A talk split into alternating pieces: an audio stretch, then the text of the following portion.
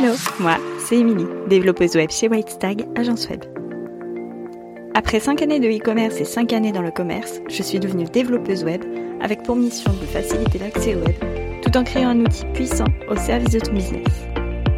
Si tu cherches des conseils et des astuces orientées web et entrepreneuriat, tu es au bon endroit. Prêt pour l'épisode du jour? C'est parti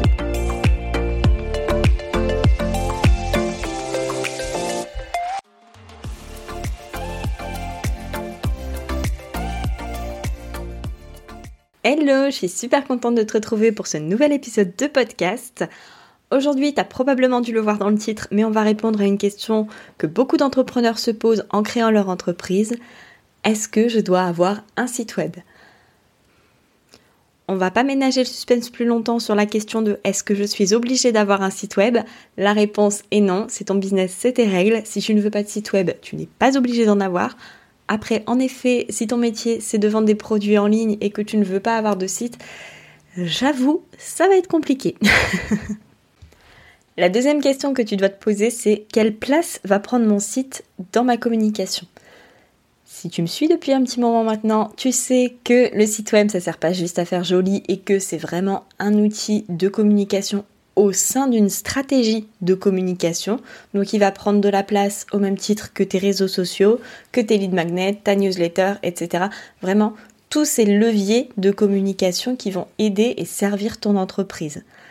Alors forcément, ton site web n'aura pas la même place au sein de ta stratégie de communication si tu es e-commerçant par exemple ou si tu es artisan. Si tu es e-commerçant, bien évidemment, ton site, c'est euh, bah, ton espace de travail, c'est le, centre de, ton, de ta communication. Tes réseaux sociaux sont secondaires dans ces cas-là. En revanche, si par exemple tu es artisan et que euh, l'essentiel de ton activité se fait par le bouche à oreille, bah, ton site web il aura une petite place pour te servir de vitrine, mais c'est tout. Là encore, le fait de savoir à quel niveau de communication ton site va se placer, dans quel ordre de priorité il va se placer, ça peut être une bonne piste de réflexion pour euh, réfléchir à la question principale. La troisième question, c'est est-ce que j'ai du temps à y consacrer? Quand je te parle du temps à consacrer à ton site, je ne te parle pas juste du temps pour le créer, je te parle de la suite. Je m'explique.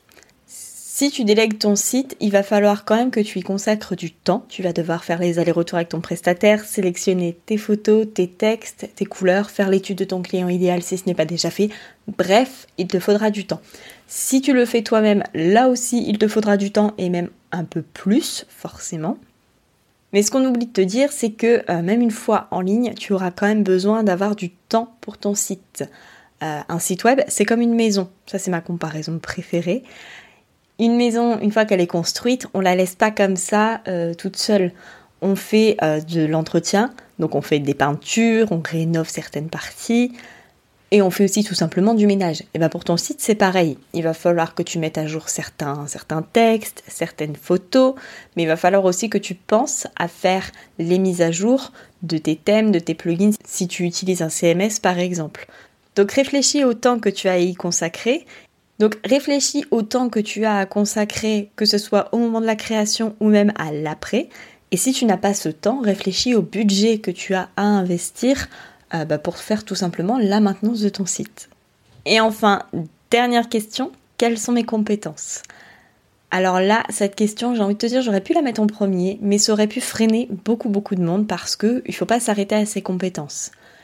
Néanmoins, c'est un point à prendre en compte avant de, se lancer dans la création de ton site, ou de ne pas te lancer, hein, bien évidemment, mais euh, ne pas avoir de compétences et ne pas avoir le temps d'en acquérir, ça peut aussi être un gros frein pour avoir un site. Parce qu'avoir un site, c'est bien, mais pouvoir ensuite y apporter des modifications, que ce soit au niveau des textes, comme on l'a dit juste avant, que ce soit sur la partie par exemple du blog, si tu pars vraiment de zéro, et bien dans ces cas-là, avant tout, euh, on va revenir à la question d'avant, c'est-à-dire est-ce que tu as du temps à consacrer à l'apprentissage de ces compétences? C'est un, cercle assez vicieux parce qu'en fait, si tu n'as pas les compétences, il va te falloir du temps pour apprendre ces compétences. Et euh, ensuite, est-ce que je fais savoir ce que je veux mettre, etc. Et tout ça, ça va refaire un cheminement parce que forcément, si tu n'as pas les compétences pour le faire au début, tu n'auras pas les mêmes envies sur ce que tu vas mettre.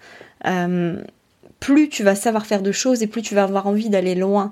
Et donc, toutes les questions que je viens de te poser juste avant, elles vont recommencer comme un vrai cercle et l'une va alimenter l'autre. Avec toutes les réponses que tu as aux questions que je viens de te poser, tu dois avoir maintenant la réponse à la question principale. Est-ce que je dois avoir un site? C'est hyper important de réfléchir à toutes ces questions en amont sans forcément parler de la question du budget ou autre parce que le budget euh, c'est fluctuant, tu ne l'as peut-être pas aujourd'hui, tu l'auras peut-être demain et je te le souhaite, euh, mais c'est pas quelque chose qui doit te freiner dans ta stratégie de communication. Un pas après l'autre, on trouve les solutions après, mais il faut déjà se poser les bonnes questions aux problèmes existants à l'heure actuelle, c'est-à-dire de savoir si tu as besoin d'un site ou pas. C'est tout pour cet épisode. On se retrouve dans 15 jours avec une nouvelle invitée. Et d'ailleurs, les trois prochains épisodes seront uniquement avec des invités. J'aurai l'occasion de recevoir une rédactrice SEO, une graphiste et une photographe qui répondront à des questions liées au site web. Je ne t'en dis pas plus, je ne te spoile pas les prochains épisodes. Quant à moi, je te dis à dans 15 jours. Et comme à chaque fois, je te souhaite une belle soirée, une belle nuit, un beau week-end, une belle matinée, bref, peu importe quand tu écoutes cet épisode. Et je te dis à tout bientôt